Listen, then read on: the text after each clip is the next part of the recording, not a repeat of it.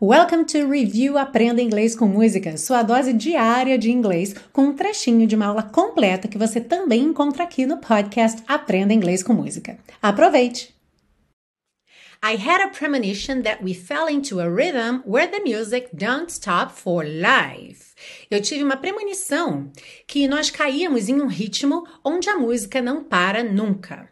Dois pontos importantes aqui nessa última frase, where the music don't stop for life. Então, primeiro, the music don't stop, linguagem coloquial aí, a gramática certinha seria the music doesn't stop, right? Porque the music corresponde ao pronome it, terceira pessoa do singular. Então, de acordo com a norma culta, the music it doesn't stop right? Mas a gente já viu inúmeras, inúmeras vezes é, em letra de música, em discursos informais, às vezes se usa o don't no lugar do doesn't, é mesmo uma informalidade proposital aqui.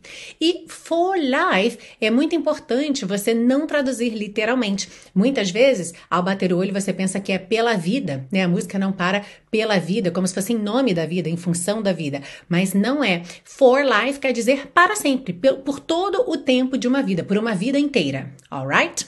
If you wanna run away with me, I know a galaxy and I can take you for a ride. I had a premonition that we fell into a rhythm where the music don't stop for life. Glitter in the sky, glitter in my eyes, shining just the way I like.